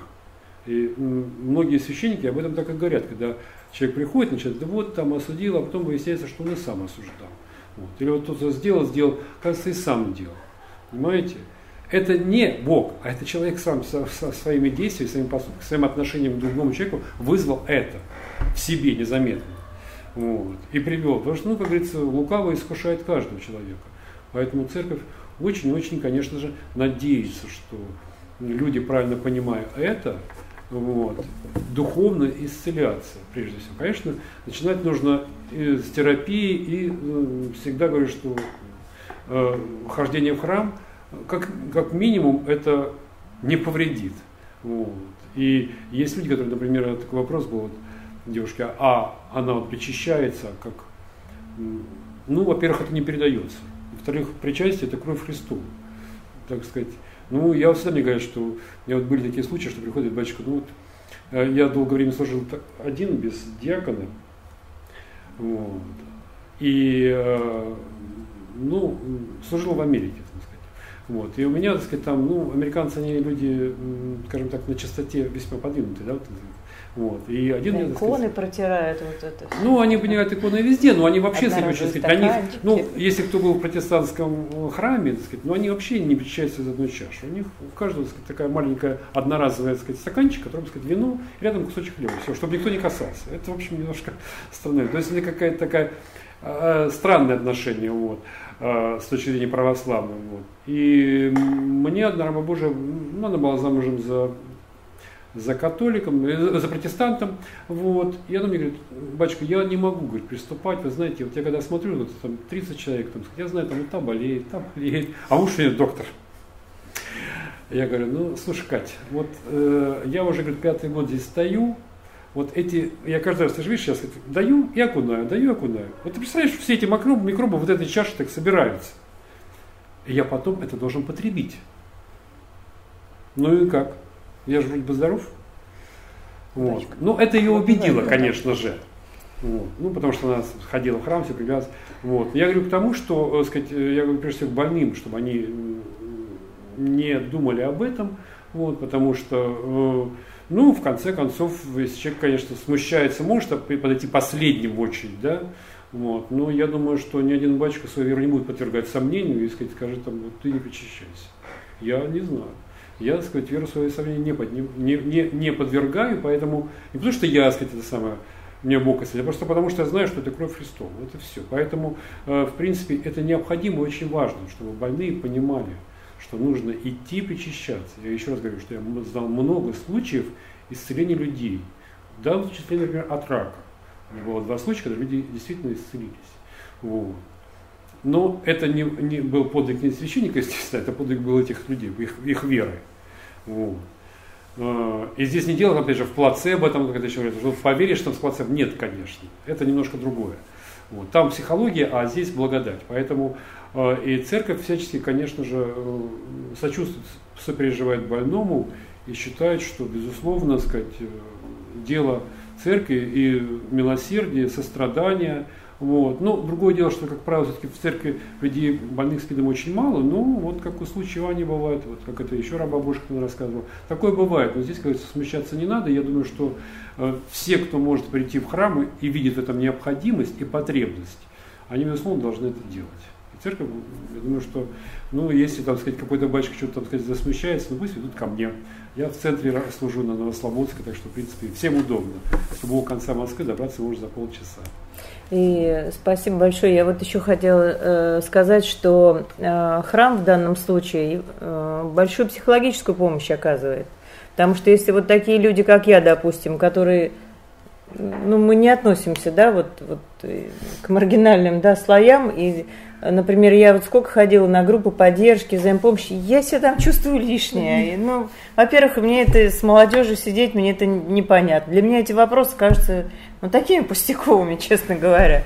Во-вторых, э, у нас совершенно разный менталитет. Да, ну, ну, обсуждаются какие-то проблемы, допустим, ну, какие могут быть у меня общие проблемы там а, с, как это называется, там, МСМ, да? Вот МСМ. Это, а, а, аббревиатура. МСМ. МСМ.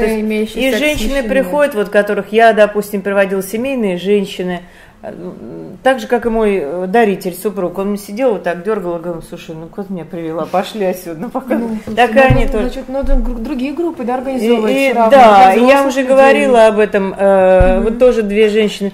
Э, приходите к равным консультантам. Она пришла, говорит, ну что, во-первых, этому равному консультанту 30 лет. Во-вторых, она 10 лет употребляла наркотики. Говорит, я в это время пахала в советское время, чтобы заработать себе квартиру. То есть вообще это люди совершенно с разных планет, с разных. Но она, я говорю, ну что ты хочешь? Она говорит, для души что-то хочу. Я говорю, самый лучший способ э, быть счастливым, это сделать счастливым другого. Пойдем в храм, давай в общину, давай чем-то займемся. И э, она пришла, а там, оказывается, и воскресная школа, а там, оказывается, ездят на экскурсии, а там помогают малоимущим, а там какие-то концерты, вы понимаете? Да. И никого не интересует, чем ты болеешь. То есть вот эти объединения по болезненным признакам, да, по болезни, какой-то болезнь, они ну, настолько... Ну, да, конечно, человек себя чувствует ущербным, он говорит, я и так с этим живу, а тут я еще должен с ними сидеть, я такой-то, такой-то, мне столько-то лет. Нет, а вот в храме, вот и они расцветают, эти женщины. Они просто, ну, наконец-то, особенно если она на пенсии, уже бедная, ей еще и внука не дает одной.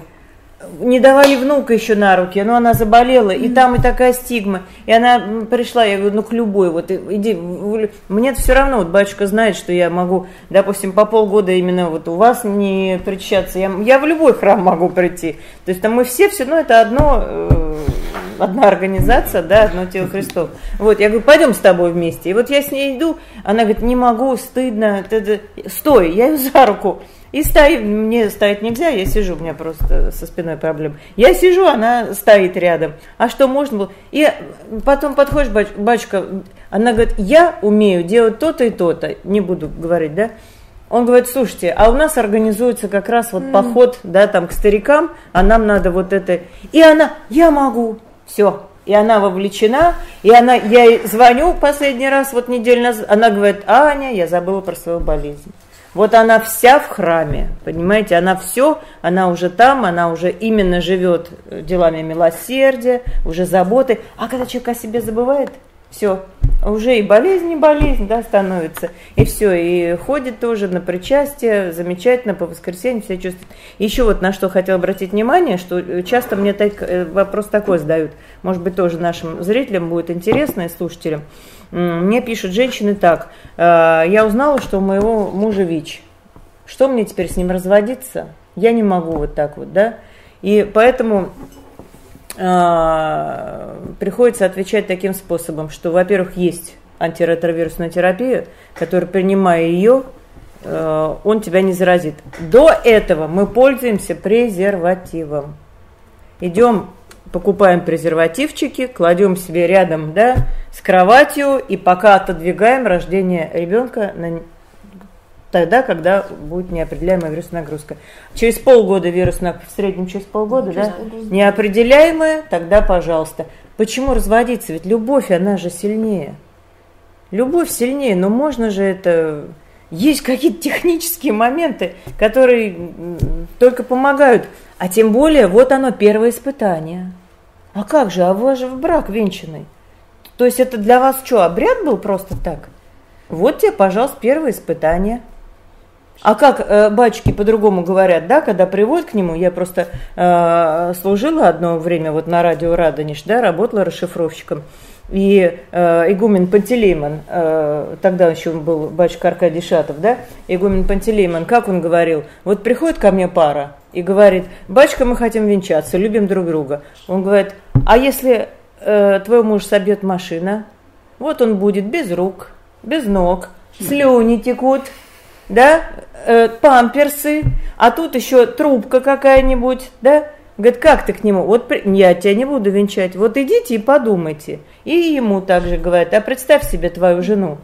Вот она в таком состоянии, что с ней случится? Бросишь? И он говорит, очень многие больше не приходили и не просили венчаться. То есть, когда вот действительно осознаешь эту ответственность, и вот, пожалуйста, ВИЧ, вот вам первое испытание – что, после первого испытания давай бегом разводиться? Все, мы уже не муж и жена, а перетерпеть. А мало ли что в жизни бывает, мало ли, не дай бог, налево кто пойдет, или там у вас скандалы какие-то, или запьет. Ну, я просто чисто вот э, такие житейские ситуации подкидываю. Ну и что, перетерпеть надо.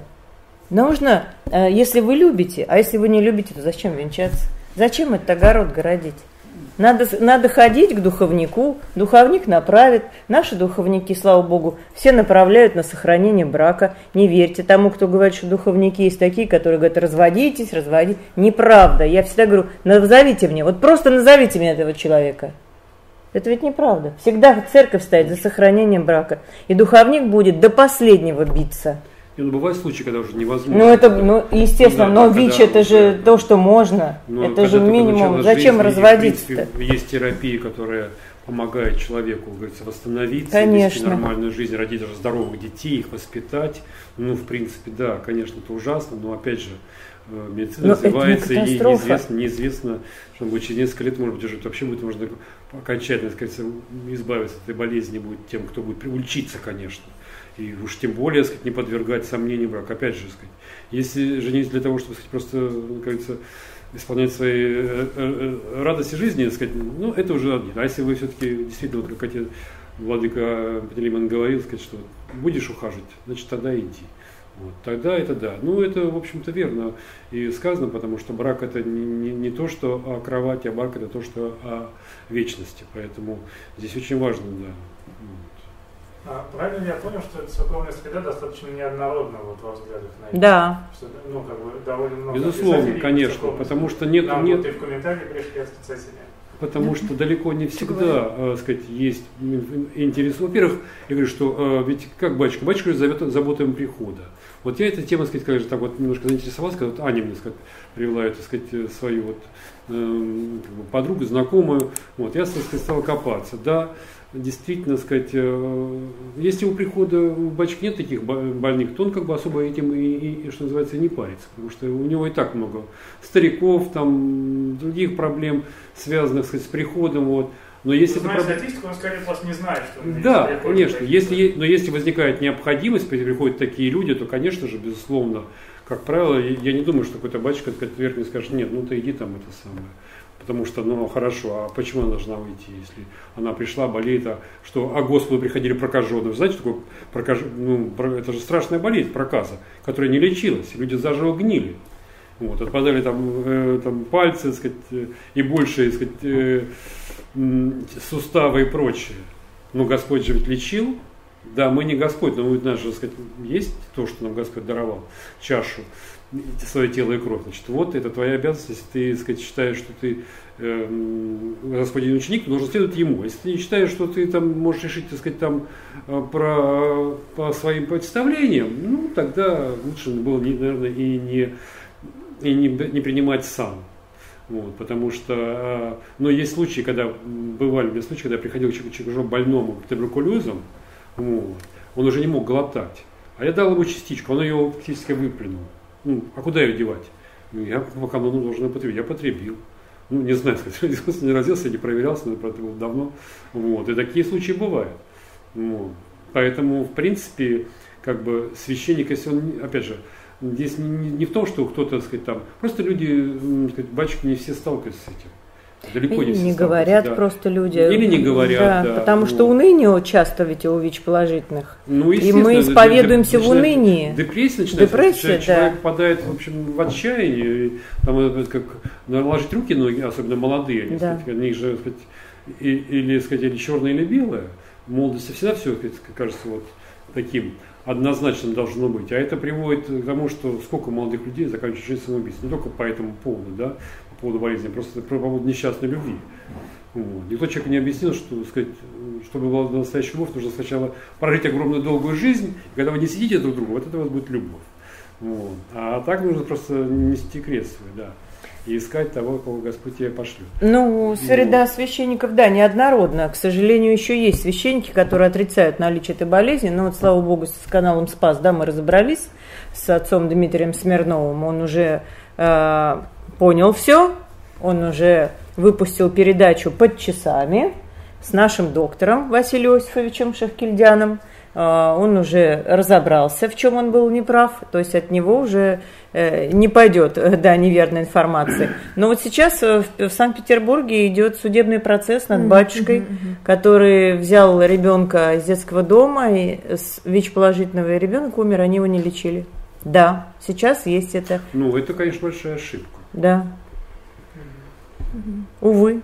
Также среди них также есть ВИЧ отрицательный. Хотя концепция вышла еще в 2005 году. Третий, Или, ну, в общем, там, ну, да, сейчас мы ждем все методичку, они же все методичку Не, ну, дело здесь должны по работе. Нету. Есть Евангелие, есть концепции, это все, говорится, зависит да. от, от батюшки, если он... Но он сам Если кто-то конкретно обращается, ответ. то он конкретно об этом говорит. Если не обращается, ну, что сделать? Говорится, много всяких болезней, тяжелых болезней, поэтому, говорится, батюшка не специалист по болезням, да, он немножко другой области, ну, но, да. но если он, к нему приходят люди конкретные проблемы, то ну, его пасторская обязанность, как говорится, помочь человеку, угу. вот, с точки зрения духовной, так, как минимум, да, ободрить, так сказать, указать правильный путь, чтобы он должен сделать, чтобы как-то ну, изгоем себя не чувствовал. Духовно, да, то не чувствовал, да, одиноким, ну и самое главное, сказать, чтобы сам понимал правильно, что с ним произошло и как он может это изменить. Потому что всегда э, любое событие в человеческой жизни, как говорят американцы, челлендж, да, это некий вызов. Человек должен его преодолеть. Или не преодолеть, мы не знаем, как там складывается в жизнь, но он, это, так сказать, ему, это его ответственность. Поэтому, вот. Ну, а то, что батюшки будут и работать, и это понятно, очевидно, что когда, если появятся такие люди, безусловно, любой священник, наверное, думаю, будет заниматься этим и никогда не оставить человека неутешенным, скажем так. Ну, э, таким образом, просветительская работа необходима и в церковной среде, ровно так же, как и во всей остальной нашей среди там, школьников и кого. Вот поэтому мы создали вот это движение общественное «Верю, знаю, живу» вместе с нашими врачами замечательными а, и с врачами H-клиник. Э, и поэтому приглашайте, дорогие батюшки, и приходы нас, мы придем, вам расскажем.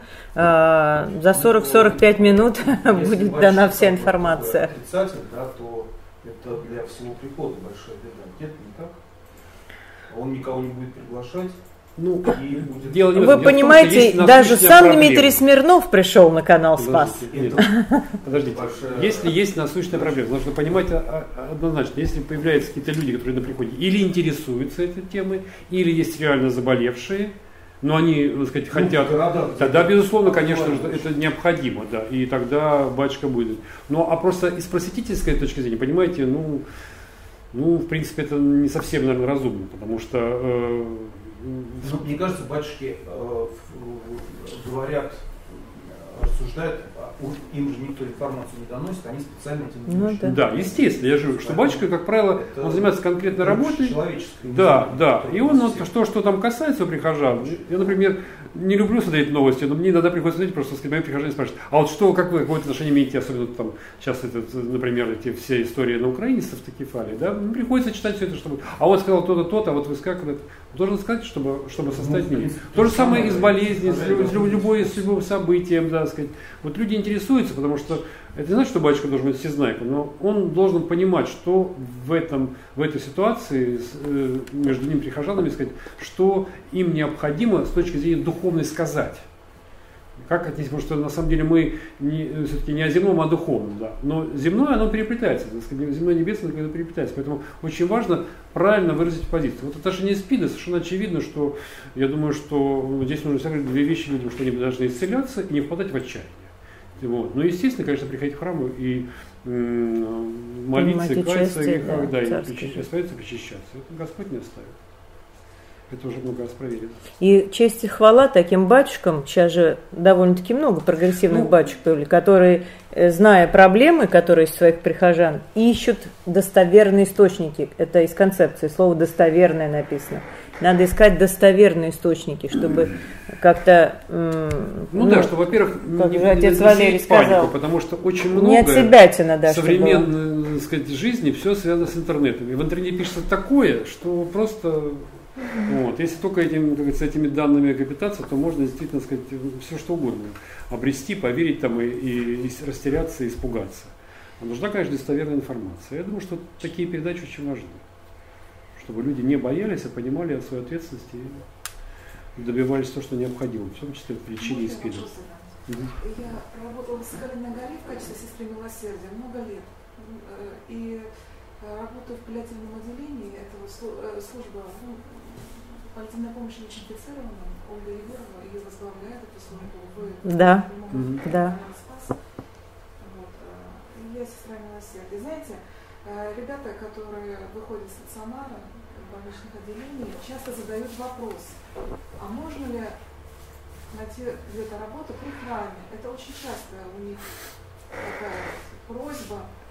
Девушки спрашивают, потому что лично я когда-то проводила такую статистику. Возвращение на больничную койку доходило до 50 раз. Единичный, один больной пациент. Да?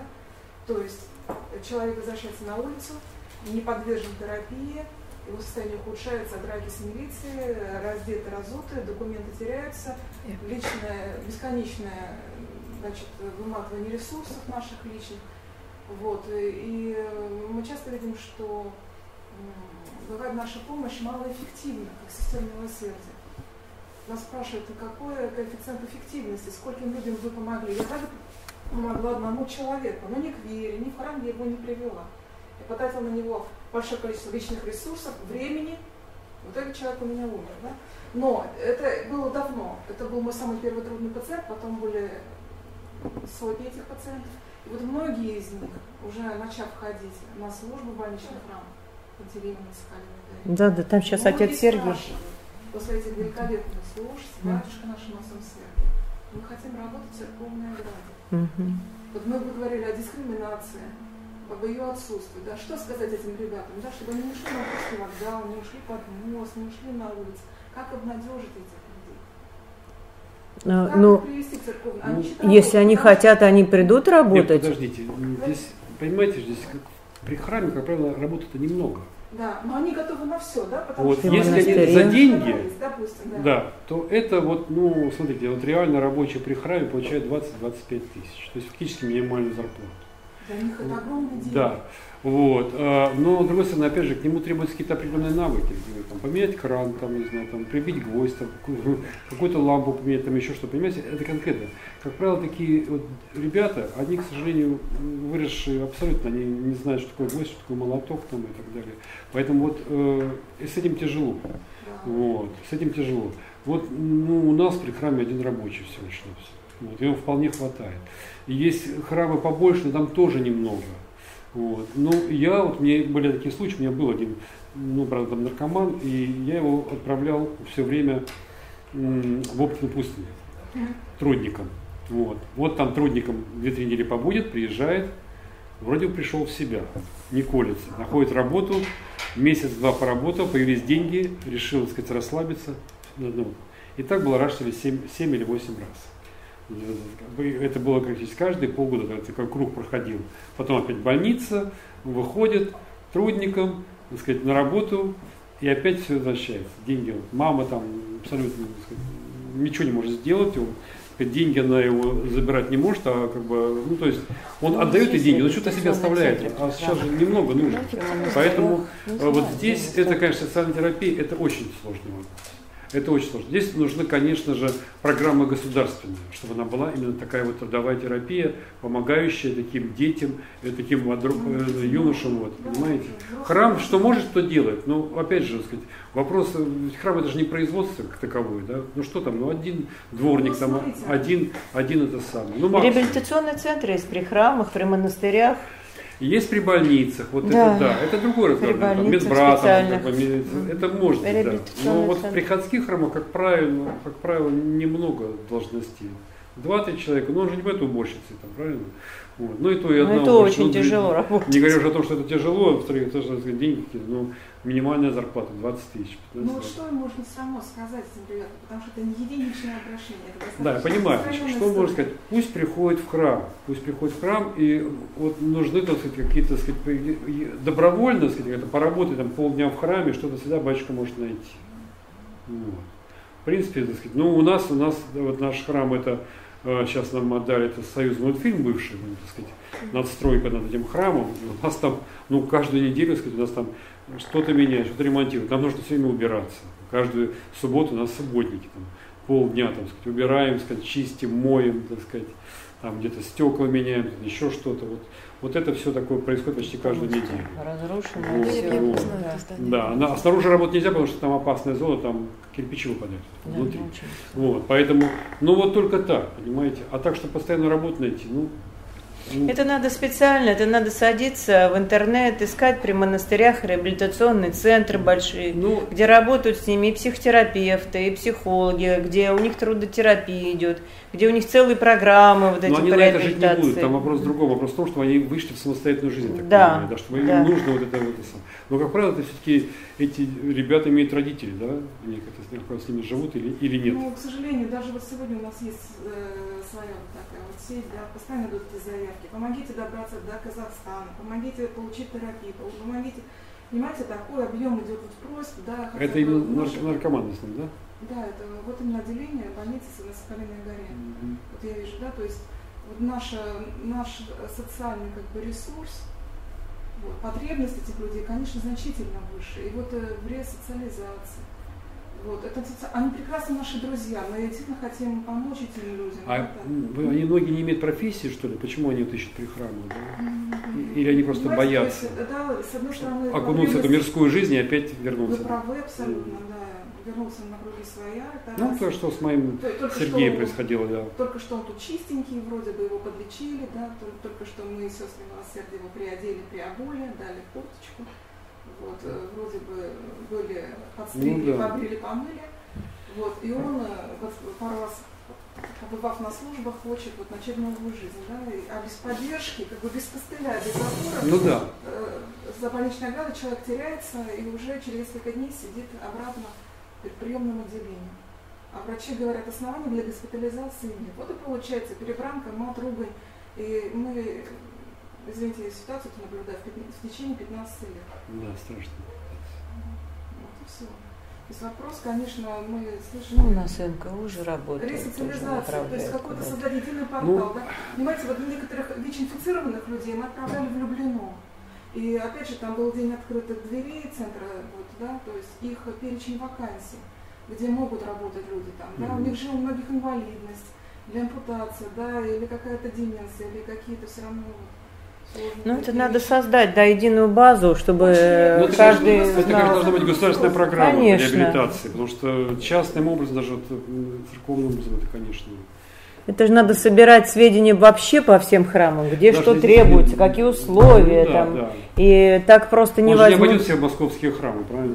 Понимаете, э, у меня вот э, муж, когда умирал, я была в одном храме, где приняли на работу вот такого человека, ну, разнорабочим совершенно. А ночью он разгромил храм. Он просто взял один из подсвечников, ну, психически, ну, да. там, как это называется, ломка, вот что наркоманов.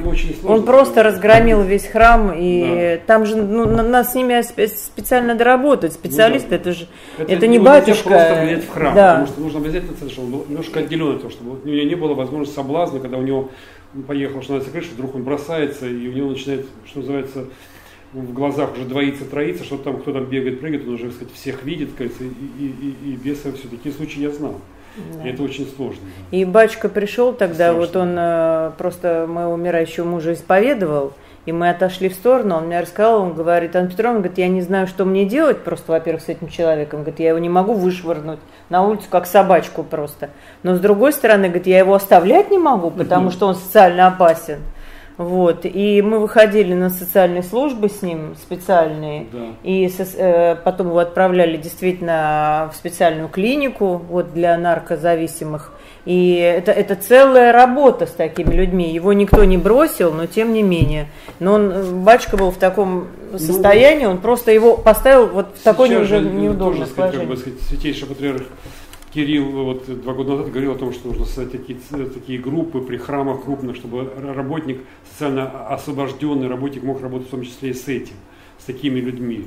Но это очень сложный процесс, очень сложный, потому что это, это и финансы, это и ресурсы, и, и естественно, помещение, ну и плюс должен быть ну, при храме еще психолог, вот, ну, чтобы он мог с ними работать. Вот, тоже есть об этом, тоже э, Святейший Патриарх Кирилл издал такой указ, что создать психологические службы. Но у нас, например, психолога я должен, потому что не можем финансово содержать. Вот. У нас есть люди, которые могут прийти побеседовать на эту тему, сказать, вот, с больными. Наверное, сотрудничество с государством да, да, здесь, конечно, очень, очень важно. Ну, естественно, да, с этими центрами, да, конечно, безусловно. Вот. Но опять же, сказать, если есть такие, появляются такие ребята, надо работать с ними, да. Ну, а это очень непростой.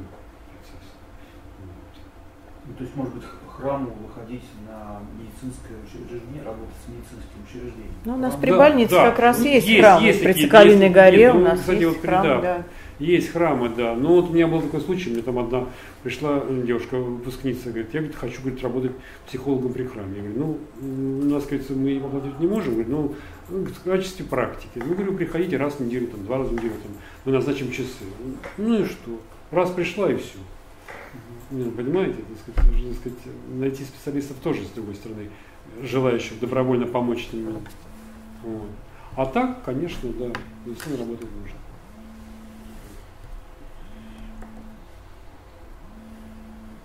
Я думаю, можно продолжить за чаем обсуждение, уже такое приватное, mm-hmm.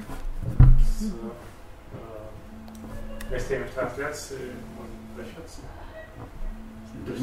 Что-то завершить, да, вопрос. Ну вот, э, спросили, зачем православные мусорят тело несуществующего СПИДа. Mm. Я, я, ну, это, это, это, это ВИЧ-отрицатели, да, СПИД существует, да. ребята ни спида, ни туберкулеза, ничего нет. Все, ну, да. все, все счастливы и здоровы. Да, с ВИЧ-отрицателями надо сказать, ну, полбеды, что они взрослых людей отговаривают лечиться, а беда, когда они своих детей не лечат, и дети да. просто умирают. Но это и... не только свидетель, сколько было случаев, когда просто не лечили те же прививки. Не да, ну, мы, мы сейчас просто говорим нет, про ВИЧ, да, и, э, то есть это ежегодно теме. просто там, несколько детей в России умирают именно потому, что родители их не лечат.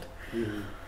Так что это, ну, это вполне реальная история. Это не к нам вопрос, так к законодателям, что делать. Ну, то есть, да, людьми. вплоть до того, что да, хотят родители наказывать. Да, и, да, и должно быть наказание очень серьезное. И чтобы лечить превентивные меры как, должны быть. Накажешь родители, а остальные дети тоже наказать? Нет, это, это, это, это, это серьезное дело. Очень большая проблема духовная, потому что каждый себе представляет вот действительно, что вот я там буду себя хорошо вести, и там вот Боженька меня вот... Да, да, да, спасибо. Это большое заблуждение и касается и прививок, и Безусловно, болезней.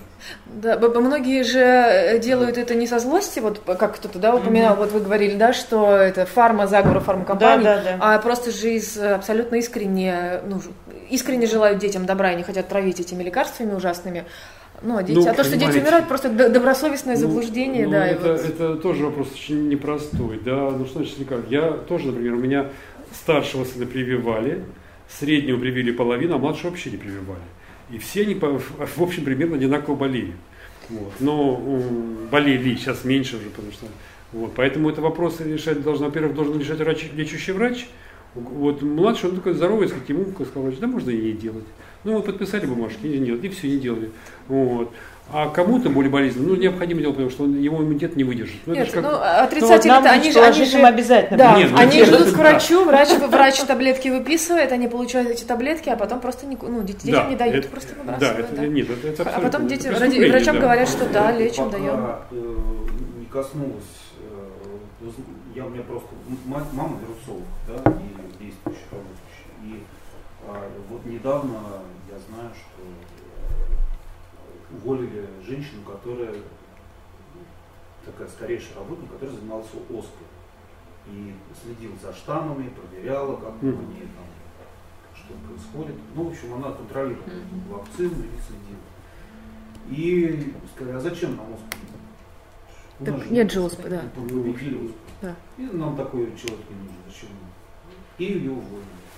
И теперь, если где-то там откопают какой-нибудь там что-нибудь, могильник, какая-нибудь плита, могильник какой-то, не знаю, что делать, то куда все пойдут со своими как прекрасными душными там статьями про то, как это все не нужно. Это, ну, да. это вопрос, просто сейчас этого нет, поэтому никто это и не нужно, да, но этот вопрос все равно остается ну, мы все знаем, ну, как на Соколиной горе умирают люди, которые не привиты, которые менингит, да, и все это туберкулез в тяжелой форме, и что там, от кори, да что там говорят, ВИЧ-положительный человек от кори может умереть. И, а в обязательном порядке все это нужно. Да вы что? Нет, ну это даже... Ну, и тем не менее, это разрастается. Ну, глупость человеческая, она же не имеет границ. Ну да, еще есть всякие страхи, даже здесь же интернет еще, ну, когда вот это все обсуждается, обсуждается, каждый приводит свои примеры, забывает о том, что и каждый человек создан Богом отдельно. У него даже генетика у каждого своя, понимаете? Геном человека есть общий, но какие-то особенности. И поэтому кто-то как-то переносит по-разному. И прививки все. Когда это все обсуждается и делается, ну вот у него так, значит и мы не будем делать прививки. Или вот у этого так, мы будем делать так. Но нельзя человека, сказать, э, как бы вот сравнивать с кем-то. Он сам по себе нужно идти и сделать исследование. Вот есть, сейчас не, даже, даже за деньги это недорого, в принципе, все исследования делать, если ребенка от чего-то, например, лечить, чем-то он болен. И сделать индивидуально. Вот посмотрели все, да вот ему нужно это лечить. А этого, может быть, и не нужно. Может, у него иммунитет поборет. Это в любом ситуации. И поэтому вот, а люди, так сказать, собирают слухи, ну, потому что у нас сейчас жизнь, так сказать, нереальная, а виртуальная. И это все обсуждается, эти все форумы, контакты, люди убивают время, вот, э, заражаются страхами, вот, потому что не имея веры, так сказать, а верить слухам, да, как у Пушкина, помните, так сказать, как Герман, чем он отличался? Вот, что как истинно э, человек глубоко нерелигиозный, он э, верил в всякие приметы. Вот, вот э, религиозность определяется человеком, э, э, сказать, э, его вере или невере в приметы. То есть он верит в приметы, но понятно, что никакого отношения к религиозности не будет. Но это проникает в том числе в школьную среду. Да? Поэтому очень важно сказать, понимать людям, которые вот, э, опускаются в любую тему, сказать, болезни, прежде всего, и обсуждают все это, понимать, отделять сказать, реальность от того, что действительно может с ними произойти. Вот. А для этого нужны, конечно, не интернет, должны вот встречи, конференции, вот, а, общение с людьми, вот, и, конечно, достоверная информация. Тогда можно будет, как бы говорить, а так человек, зараженный вирус, э, как говорится, опять же, заражен этими слухами, он, конечно, делает абсолютное количество глупостей, огромное количество. Это очевидно, к сожалению. Например, я даже не так узнал, что, например, в Англии запретили сайты, где люди получали советы медиков, да? Там, лечиться от того-то, форму медицинские запретили. Просто потому, что это приносит гораздо больше вред, чем пользу. Потому что а, ну, я знал много людей, которые даже, кстати, православных, которые говорили, ну я это понимаю, я вот эта болезнь, это, так сказать, там, сказать, начинается, вот, кто чем лечит. Вот. Я всегда говорю, я никогда не благословляю, батюшка, благословите вот тот и тот. Нет, только врач и только анализ. А потом уже вам врач скажет, я говорю, не могу ничего решить. Вот, мне говорит, батюшка там заболел, что вы посоветуете? Ничего не посоветую. Идите к врачу. Вот. Делайте нормально, потому что э, совершенно очевидно, что э, и очень многие возникают такие неправильные отношения к науке, что вот наука и вера это разные вещи. Да ну что вы? Например, Василий Великий был величайшим ученым. Это один из тех величайших умов, вот, который предсказал теорию Большого Взрыва. Вот. И я не говорю, там, или там Блаженный Августин, который положил несколько основополагающих вещей для современной науки. Да? Вот. Поэтому нет, конечно. Вот. Поэтому не надо разделять, да, это разные пути познания, разные пути сказать, жизни, но тем не менее они друг другу не противоречат. И Они дополняют, дополняют друг друга. до примитивных каких-то взглядов. Да, вот Бога никто не видел, все. Ну, хорошо, Бога никто не видел, а опытный путь. Путь доказывает каждый человек есть, что он есть. Вот, понимаете? Опыт сын ошибок трудный, да? И парадоксов. Ну да, в шторм атеистов не бывает. Да, да поэтому, поэтому, но тем не менее, опять же, я всегда говорю, что обязательно надо, чтобы люди Эм, все-таки руководствовались не интернетом, не представлением, никто кто-то где сказал, а четко, четко научными вещами. И лечиться, безусловно, любая болезнь должна быть лечима. Вот. Это результат зависит во многом от самого человека вот, и от врачей, но лечить надо. Это, это не, не является признаком православия, если вы не делаете своим детям прививку, потому что вам кто-то сказал, что вот то-то и то-то прививку, это, сам, вредные там, там вещества нашли и так далее. Ну тогда ищите хорошую прививку. Это тоже можно делать. Вот это, в этом интернет принесет большую пользу. А, а не в том, чтобы избегать всячески и находить какие-то странные основания для того, чтобы не лечить детей.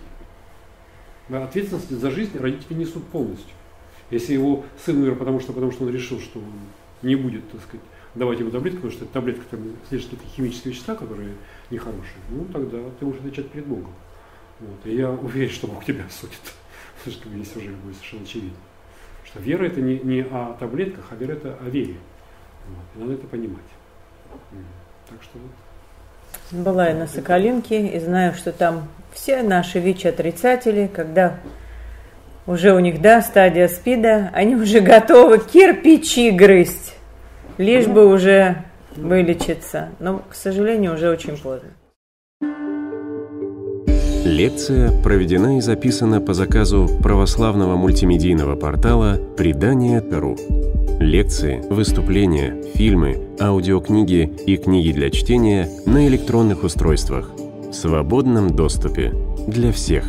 Заходите. Предание.ру